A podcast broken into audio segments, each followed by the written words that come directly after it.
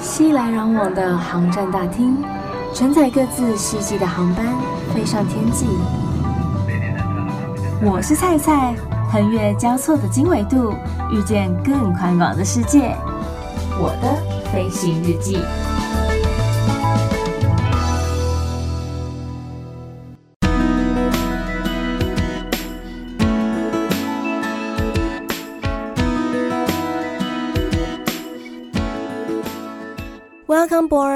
收听我的飞行日记，我是空姐菜菜。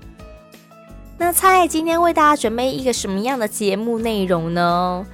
如果上飞机的时候，第一件事情，我们最想做的事情，除了放包包之外，我们放好包包之后，就想要开始跨等息啊，看电视，触摸那个荧幕有没有？想要选择，想要知道说现在有没有什么新的电影我还没看的，想要看，或是说有没有什么游戏可以玩的。但是，哎，这个时候为什么荧幕都不能碰？是不是派 k 呀？啊，不对啊！我看旁边的人也都放一样的广告啊，为什么不给我们用？很多人都有这样子一个疑问。但是，其实呢，是因为在关舱门之后，起飞之前，我们要放一个安全示范影片。安全示范影片呢，很多人都会觉得那不重要，自动忽略。很奇怪，我也不知道为什么。但是殊不知，其实安全示范影片里面的动作都是相当重要，关乎各位安全的。就是一个以防万一，如果真的有什么事情发生的时候，我们才知道说，就是应该怎么穿呢？要怎么充气呀？或是说客舱失压的时候，氧气面罩落下，我该怎么戴？该怎么使用它？这些都在影片当中有教学，所以如果你不看这些影片，请问你该知道如何做吗？像接下来金叉航空台湾一个最新的航空公司，它的安全示范影片值得嘉许。好可爱哟，弄得很像是皮克斯动画一样，很吸引人。虽然说里面当然不是用一些知名人偶，因为那还要再花上更多的费用，但是其实我觉得就不错了啦。不过为什么我说这支影片非常值得嘉许呢？就是因为它弄得很吸引人，然后大家才会去注意它，再加上。因为如果你用一般的那种影片啊，小朋友又看不懂，他根本也不晓得你在说什么。你用太专业的名词，或是说太深奥的一些词汇，小朋友根本没在管你好不好？但是你用这样子的一个呈现方式，小朋友也会跟着做哦。到时候起飞降落的安全检查的时候，他还会去叮咛他的爸爸妈妈说：“妈妈，你那个包包要放进去啦，放到前面椅子下面呐。”刚刚影片当中那个姐姐就有这样做哦。这样是不是减轻了蛮多空服员的负担的？因为其实真的我们在起飞降落检查的时候，常常都要不断的叮咛大家说，包包要放到前面椅子下面，安全带要扣，然后椅背要竖直，不啦不啦不啦之类的这些东西，明明就是大家都知道，影片当中也有播的，广播也有特别再唱一次的，哎，啊，就真的是大家都没在听，左耳进右耳出一样。所以你看，这样子小朋友帮忙做了最好的示范，同时也减低了空服员许多的麻烦。像长差航空呢，个人是觉得很美丽啦，但是好像有点过于花俏了，一下跳舞，一下示范，一下跳舞又一下示范的，会不知道它的重点在哪里。然后小花航空呢，嗯。就比较 normal 一点了，没什么吸引力。就看一位空服员在那边示范影片，很 clear 很清楚，但是就是真的没什么吸引力。很多客人呢，看着看着就看到睡着了，这样子好像也没有什么用。所以才才会说，我真的觉得星叉航空有在用脑子，有在做一些创意的事情。我真的还蛮期待他们会做出什么样的一个行销策略啦，因为其实光这个影片在网络上流传跟分享，就已经大大的为这间航空公司做出大大的行销了。如果还没有看这支影片的话，也没关系，欢迎到菜的脸书粉丝专业搜寻我是菜菜，欢迎登机。我是菜菜，欢迎登机。菜也会在上面分享这一支影片给大家欣赏一下。谢科技的发明，我们现在要到海外去旅游就不用花这么久的时间了。以前呢，可能都还要搭船，搭个好几个月才有可能到其他的，像是欧洲啊、澳洲等等的。可是现在有了飞机之后，我们去到美国十几个小时就到了，或是说我们去到了欧洲也是十几个小时就到了，相较之下快很多。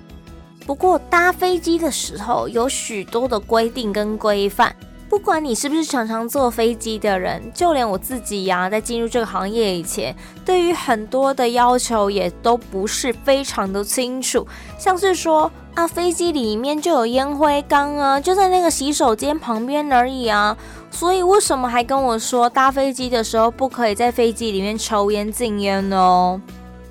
然后为什么我们起飞降落的时候东西一定都要收好好？我就很累，很想睡觉，想要把遮阳板拉下来以后往后靠，不行吗？奇怪，爱到你了。再不然就是我现在急着跟我男朋友吵架，你不要烦我，我就是要用手机，反正飞机还在滑行嘛，又还没有起飞，为什么我不能用手机？你不要一直叫我关机啦。其实，真的，我们要求大家做到这些事情，一定都有他的理由在。虽然说可能听起来会觉得，嗯，有点小小的难理解了。可是经过航空界的一个讨论，还有专家的研究等等指出，他们认为这些措施是有必要的。至于这些规定，他们的理由跟原因是什么呢？菜大概会分个两集来为大家说明。大家在搭飞机的时候啊，一定会被要求的，就是在起飞降落的时候要把椅背竖直，然后收起你前方的小桌子。但究竟为什么要这么做啊？很多人很聪明，有个搭机的概念。我们一切的规定都是为了安全起见，为了逃生而着想。依据美国联邦航空总署 FAA 的研究。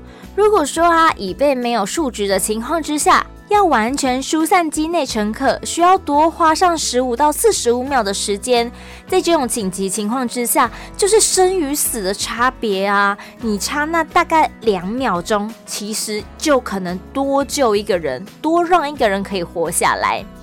可是怎么会差到十五到四十五秒之多呢？大家想一下哦。如果说我们让椅背保持直立的话，则可以增加大家活动的空间。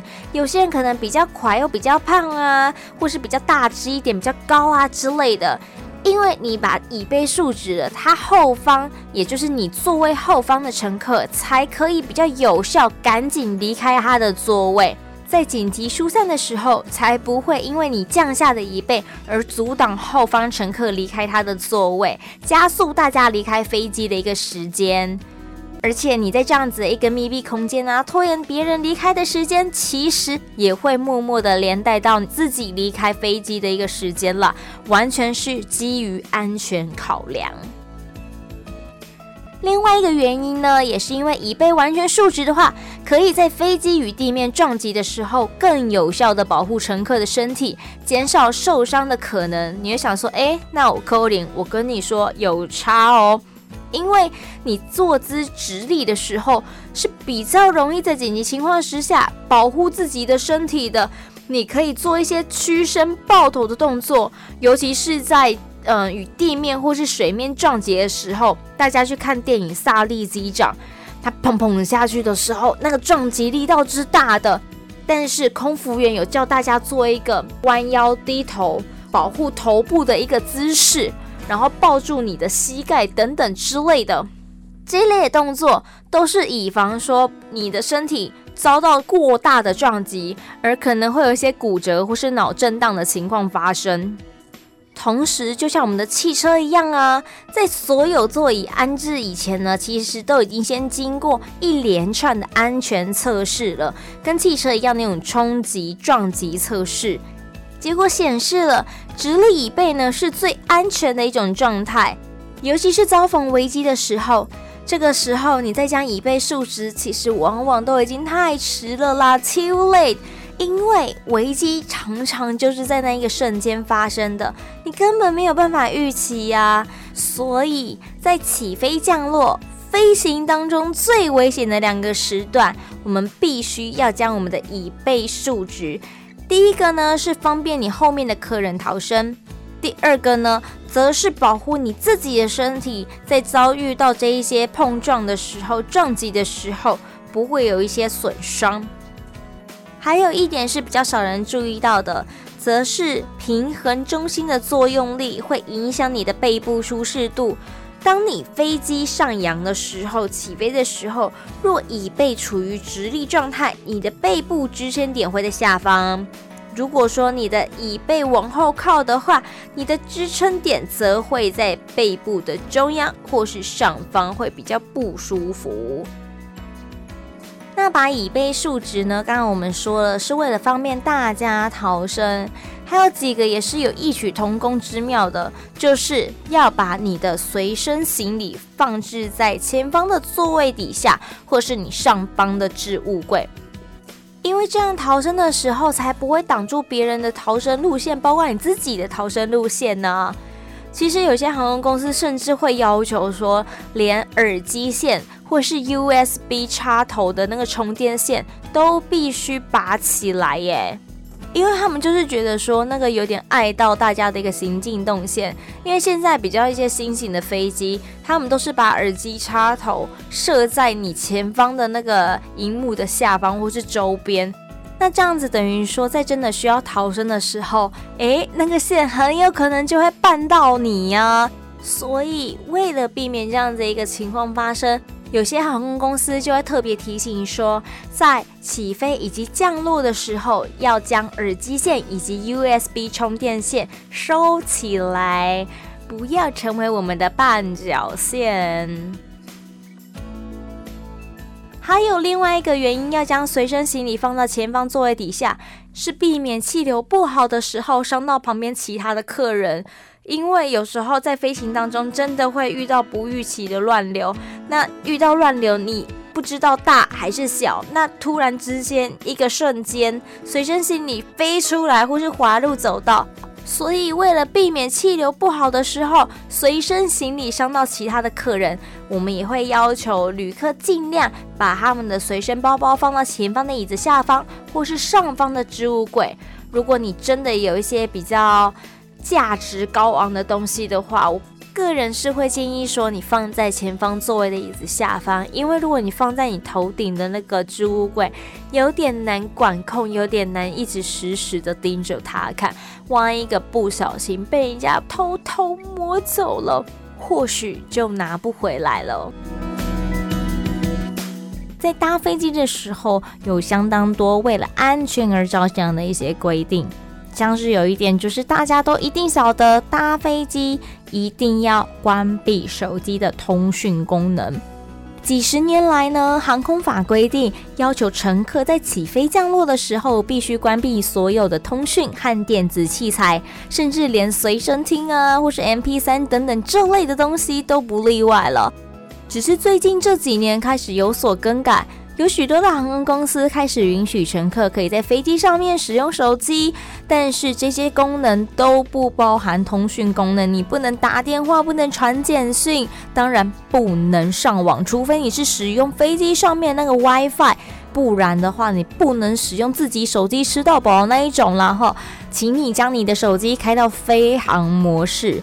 你一旦开到飞航模式，就不会有这些通讯功能的存在。但是你还是可以正常的使用手机，例如说玩游戏呀、看照片呐、打一些那个呃 memo 啊等等之类的。其实有很多人常有这样的经验，在坐飞机的时候忘了把手机调到飞航模式。可是我在搭飞机的时候没有开飞航模式。也没什么事情发生嘛，那大家担心那么多干什么呢？又或者说，干嘛要求我们一定要那个开飞航模式或是关机？其实啊，是因为担心说无线电波会对舱压、磁向、导航或是地空通讯等等的系统造成影响。其实全球航空界在几十年的经验下来呀、啊，只有非常非常非常少的案例，让人家会去怀疑说，发送电波的电子设备，像是手机、WiFi 设备、平板等等的，可能在一定的程度之下会干扰到飞机的导航还有通讯设备。只是随着科技的发达，现在小型的通讯器材已经不太会对这些飞机造成影响了。但是比较大型的通讯器材，像是电脑等等的，还是有可能哦。所以为了保险起见，不能有这样子的一个万一啊！一旦发生了什么事情，那还得了？那可是几百个人的性命啊！航空法规和航空公司干脆严格要求说，起飞降落时不可以开启这些设备。一定要设定到飞航模式，也请你关掉无线上网和蓝牙的功能等等。不过，像一些比较旧型的飞机啊，或许它的那个整个硬体设备，或是说它整个飞机的结构，并不是这么这么的完善，所以它还是要求你一定要关机。不能只开飞航模式，是一定要关机，把你的手机和这些通讯软体全部都 turn off。那有些人就会开始提出了一些质疑，说：“哎，啊，我怎么哪一家航空公司就不用，啊你们就要？拜托，请你一定要遵照航空公司以及空服组员的规定，他们真的没有必要找你的麻烦呢，因为找你的麻烦等于是拿石头来砸自己的脚啊。”那这样何必呢？你说是吧？常常会有客人觉得说，我们叫他干嘛，一定是因为看他不顺眼，或是怎么样什么等等的。你想 太多了。然后或是说，都会用那种很敷衍的态度来应付我们。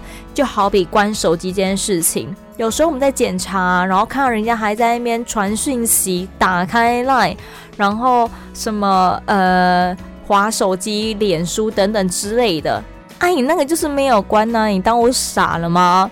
我之前就有同事，他就是看到一个男子，然后不断的在那边用通讯设备，他就去旁边提醒他说：“先生，麻烦请你将手机关机，或是调整为飞航模式。”然后那个先生就只是把电源键轻按了一下，那轻按就会把那个荧幕整个黑屏嘛。他说：“哦，你看我关机啦。”然后我朋友想说，你今天真的是当我不会使用手机就对了，然后就又把那个 home 键按了下去，就说：“先生，你没有关机啊，你荧幕还是亮着的耶。”就是我有时候真的会难以理解客人的想法，或是说他们的逻辑到底是什么。但反正呢，我们就是遵照人家公司什么样的要求跟规定，当个乖宝宝就好了嘛。在起飞降落的时候呢，还有一件事情要做，就是打开你旁边的窗户遮阳板。很多人喜欢坐窗边的位置，然后把头倚靠在旁边的窗户上面那边睡觉。可是，Hello，你要在那边睡觉，我没意见。但是，请你在起飞降落的时候把那个遮阳板打开。我知道有时候阳光真的很大，很刺眼，很不舒服，直接这样照很热，很难受。可是我叫你打开是有原因的呀，因为起飞和降落的十三分钟是这整趟飞行当中发生事故几率最高的时候，高达到九十趴耶。所以如果这个阶段呢，有数十、数百双眼睛盯着外面在观察的时候。便可以在第一时间看到异状，察觉到不对劲的地方，甚至有时候飞行组员呢，有一些可能视角的关系看不到的位置，你看到了，赶紧跟我们说呀！像是引擎起火啦，这应该所有人都可以感受得到吧，都可以看得到啊，或是说机轮掉落啊等等之类的。由于只有十趴的飞安事故是在巡航的时候，也就是飞航途中发生，所以在飞行途中呢，乘客是可以自由的把窗户关上，没有关系。但是，请你在起飞降落的时候务必把它打开。另外一个，请大家在起飞降落打开窗户的时候，刚刚提到的，因为这个时间点是发生事故最高的时候。当我们窗户打开，就可以让机外的救护人员观察到机内的状况，也可以让乘客了解到外头发生的事情，同时也助于乘客眼睛适应外面的光线，利于当真的需要逃生的时候，才不会减缓大家的速度，还在让眼睛适应那种明亮的光线。之前我有看到综艺节目问了这一题问题，就说为什么起飞和降落的时候要打开窗户遮阳板呢？然后有个艺人就回答说：“哎，因为要让塔台看到飞机是不是要在跑道上吗？”我说这什么奇怪的回答，就是完全不正确啊，完全无相关啊，完全异想天开呀。但是如果今天我们真的必须落在海面上的时候，要穿着的一个东西叫做救生衣。提醒大家一件事情：当你穿着救生衣之后，还在客舱里面，就不要充气，不要把你的救生衣弄得砰砰的这样子，因为救生衣一旦充气之后，就会相当占空间，而且有时候有些机型离你比较近的是逃生窗。哎，那个逃生窗，你以为很大一个是不是？你救生衣一旦充气呀，你就会卡在呀，然后出不去，哎，会卡住啊。所以，请你出到了逃生门或是逃生窗、逃生口的时候，才穿上你的救生衣。如果说这个时候啊，客舱进水了怎么办？已经充气的救生衣会让乘客飘在客舱当中，就无法潜水通过舱门逃生了。因此，在这边特别的提醒大家，当真的有必要穿到救生衣的时候，还没有到逃生门，还没有出去，请你不要在机舱里面充气，因为这样子会阻碍到所有人逃生，因为很占空间。然后，如果说又刚好有碰到机舱进水的时候，诶，你就无法出去，你就会飘在那上头啦。其实还有一些搭机的一些相关规定，只是有些人或许不明就里，想说这些规定到底是哪来的？为什么有这些要求呢？菜留着下个礼拜继续跟大家分享。所以下个礼拜天你要继续锁定我的飞行日记哦。如果说你有一些相关的疑问啊，或是经过菜的解说之后，你还是有一些比较没那么清楚的地方，没关系。欢迎到菜的脸书粉丝专页，请你搜寻“我是菜菜”，欢迎登机。我是菜菜，欢迎登机。私讯或是留言给我都可以哦。预祝大家每一天都 Happy Landing，我们下次见。